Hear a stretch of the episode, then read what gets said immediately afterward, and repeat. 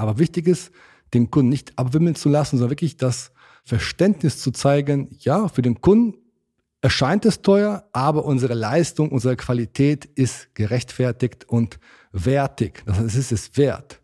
Also einfach nur zu sagen, es ist zu teuer, hm, ist nicht so das Beste. Herzlich willkommen zu einer neuen Ausgabe des Member Boost Podcast.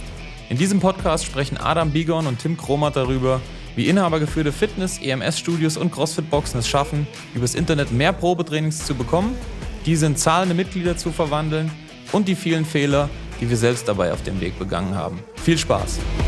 So, herzlich willkommen heute hier zur nächsten Memberbus Podcast Folge. Heute mit mir, mit dem Adam. Es ist die zweite Folge diesem Jahr und die 76. Folge bereits in Summe.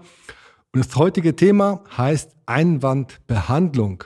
Und zwar geht es darum, heute zu verstehen, wie kann ich Einwände entsprechend behandeln? Ja, welche Einwände gibt es im Verkaufsgespräch? Vor allen Dingen halt auch, gibt es die Möglichkeit einer Einwandvorwegbehandlung. Manche sagen auch vorweg Einwandbehandlung. Andere sagen auch Einwandvorwegnahme, wie auch immer man das Kind nennt. Das heißt, gibt es die Möglichkeit vielleicht schon vor dem Verkaufsgespräch oder im Verkaufsgespräch vom Kunden die noch nicht ausgesprochenen Einwände entsprechend vorher schon zu behandeln, dass der Kunde sich verstanden fühlt und diese gar nicht mehr aussprechen muss.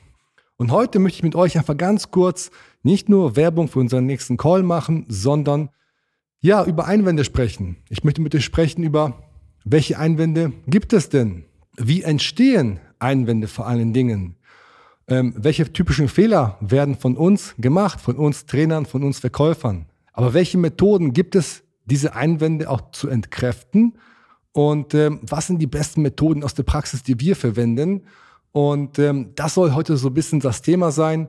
Etwas auf der Oberfläche, tiefer gehen wir in so einen Call rein, aber ähm, alles rund um Einwände. Und lass uns mal starten damit zu verstehen, wie Einwände entstehen. Und Einwände entstehen im Grunde genommen nach recht, recht vielen Jahren Verkaufsgespräche, nicht nur in der Fitnessbranche, sondern auch in anderen Branchen, wo ich tätig war, aus zwei Gründen.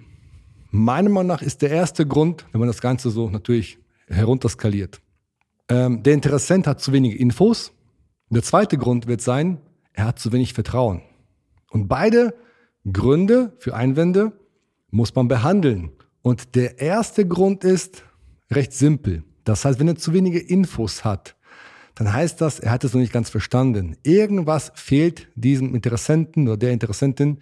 Irgendwas fehlt dort, warum ähm, ja, etwas unklar ist. Ja, dass etwas fehlt, ist man, man muss mehr Infos geben, man muss immer nachfassen. Okay, was hast du vielleicht nicht verstanden? Ja, was macht dich unsicher? Und ähm, da muss man mehr Infos liefern. Das ist eigentlich noch relativ simpel. Ja, der zweite Punkt, zu wenig Vertrauen, ist schon ein bisschen gravierender. Das heißt, dein Gegenüber ist in dem Moment nicht von dem überzeugt, was du machst oder was du verkaufst. Und entweder kann es daran liegen, dass du vielleicht unsicher wirkst. Das ist ganz oft so, wenn Menschen, naja, vielleicht Preise nennen, die sie selbst zu teuer finden. Das heißt, das erste, was man sich fragen muss, ist, wärest du dein bester Kunde? Würdest du bei dir trainieren gehen zu dem Preis, den du noch aufforderst? Das heißt, würdest du die Personal Training Stunden bei dir bezahlen, würdest du dir einen Monatskarte oder auch ein Jahresabo bei dir selber kaufen? Wenn das so ist, wenn du davon überzeugt bist, ja, dann hast du schon mal die richtige Einstellung. Das heißt, es ist super, super wichtig, dass du die Einstellung hast, ja, dass du selbstsicher bist, dass du die Preise redest, ohne mit der Wimper zu zucken. Du musst aber auch nicht nur preislich sicher sein, sondern auch fachlich sicher sein. Das heißt, der Interessent, der muss sich sicher sein, dass er bei dir die Lösung findet. Das heißt, dass er bei dir das Problem gelöst bekommt, das er gelöst bekommen muss.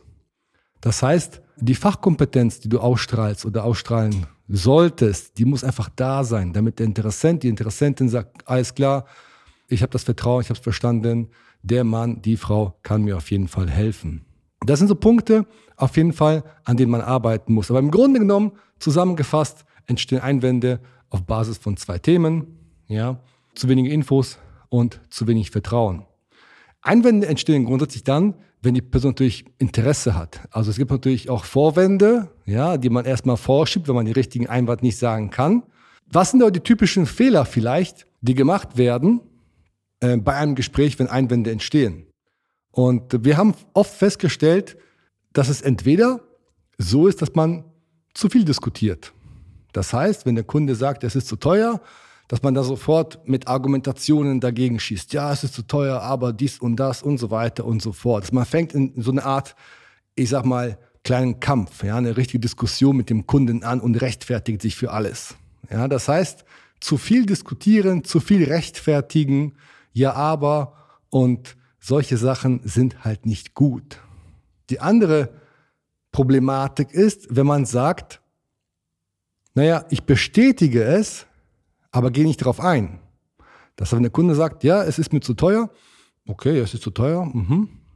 ähm, und dann sozusagen macht man halt nichts. Das heißt, etwas zu bestätigen und nicht darauf einzugehen, es links liegen zu lassen, wäre auch nicht ganz richtig. Und der, der dritte typische Fehler ist, den man so auch hat, ist, den Kunden nicht ausreden zu lassen. Das heißt, man überfährt den Kunden im Gespräch. Man geht nicht darauf richtig ein, sondern überfährt den Kunden und geht dann quasi einfach weiter. Das sind so die drei Sachen, die man so am meisten, die am meisten passieren. Und was kann man dagegen machen? Wie kann man den Ganzen begegnen? Wichtig ist erstmal, wie gesagt, dass der Kunde die Informationen hat, dass der Kunde Vertrauen hat, dass man sich im Gespräch sympathisch ist, dass man auf einer Augenhöhe ist.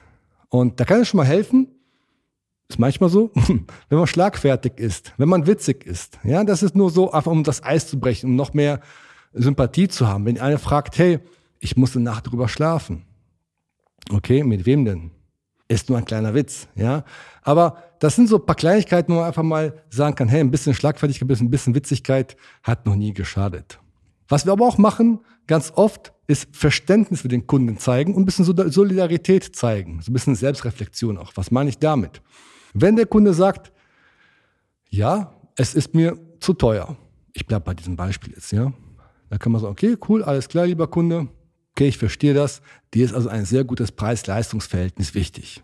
Wir sind auch hochpreisig und so weiter und so fort. Das heißt, man kann Verständnis zeigen, sagen, ja, lieber Kunde, das habe ich verstanden. Ja, man kann auch sagen, okay, ich habe anfangs auch gedacht, ja, es wäre teuer, aber nachdem ich dies und das, das heißt quasi, man führt den Kunden weiter über seine Reise und erklärt im Grunde nochmal die, die Leistung so, dass der Kunde es wirklich versteht. Aber wichtig ist, den Kunden nicht abwimmeln zu lassen, sondern wirklich das ähm, Verständnis zu zeigen, ja, für den Kunden erscheint es teuer, aber unsere Leistung, unsere Qualität ist gerechtfertigt und wertig. Das heißt, es ist es wert.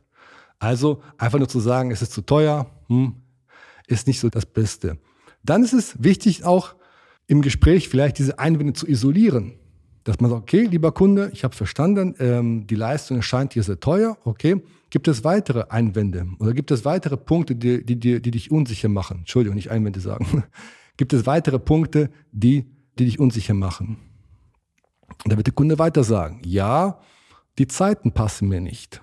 Ja, es, ist nicht flexibel genug. Okay. Das heißt, wenn der Preis ist ein bisschen hoch für dich, die Zeiten passen nicht so richtig, gibt es weitere Sachen. Das heißt, man isoliert die Sachen und dann kann man die Punkte einzeln abarbeiten. Ja, das heißt, man geht auf das Thema der Preise ein, indem man das Leistungsportfolio nochmal zeigt. Immer verständnisvoll. Man findet eine Lösung für flexible Trainingszeiten. Man findet eine Lösung für andere Themen, die der Kunde nennt. Das heißt, immer ein Kloß nach dem anderen essen, wird mein alter Chef zu mir sagen. Das heißt, immer häppchenweise die Sachen abarbeiten und nicht alle auf einmal. Ja? Was man sagen sollte, ist okay, lieber Kunde, lieber Interessent, wie auch immer, Melanie, Susi, Peter, den Namen nennen. Ja? Wenn wir hierzu eine Lösung finden, wärst du bereit, mit uns zu trainieren, würdest du unser Mitglied werden und so weiter und so fort. Ja, das heißt, im Grunde genommen auch gerne nachfragen, hey, wenn wir dieses Problem aus der Welt schaffen, kommen wir dann zusammen. Und wenn man das so macht, dann ist es eigentlich relativ simpel. Ja, das heißt, dann ist es relativ simpel, die Einwände zu entkräften, die Einwände zu isolieren, zu bearbeiten. Und so kann man super erfolgreich die ja, Abschlüsse machen. Wir werden darüber nochmal im Detail sprechen in unserem Live-Call. Ansonsten gerne auch bei uns bei Memberboost in den anderen Live-Calls, die wir euch anbieten werden. Und wenn auch ihr wissen wollt, wie man Einwände behandelt, wie man es schafft, dass vielleicht keine Einwände kommen, weil ich vorne schon, also im Vorgespräch, bereits die richtigen Fragen gestellt habe.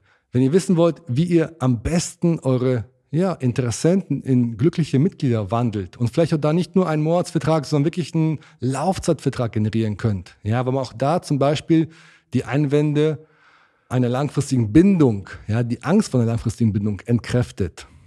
Dann kommt auf uns zu, besucht uns auf der Webseite, geht auf www.memberbus.de und ähm, lasst uns gemeinsam reden. In diesem Sinne, bis bald. Das war's auch schon wieder für diese Episode. Wenn dir diese Folge gefallen hat, dann abonniere diesen Podcast und gib ihm eine positive Rezension auf iTunes, damit wir oben in den Charts mit dabei sind und viele Studio- und Boxinhaber von dem Podcast profitieren können. Wenn du Fragen zum heutigen Thema hast und wissen willst, wie das Ganze auch für dich funktioniert, dann geh auf memberboost.de/termin und trag dich für ein kostenloses Erstgespräch ein. Wir werden dich umgehend kontaktieren und schauen, ob und wie wir dich in deinem Business unterstützen können. Bis dahin.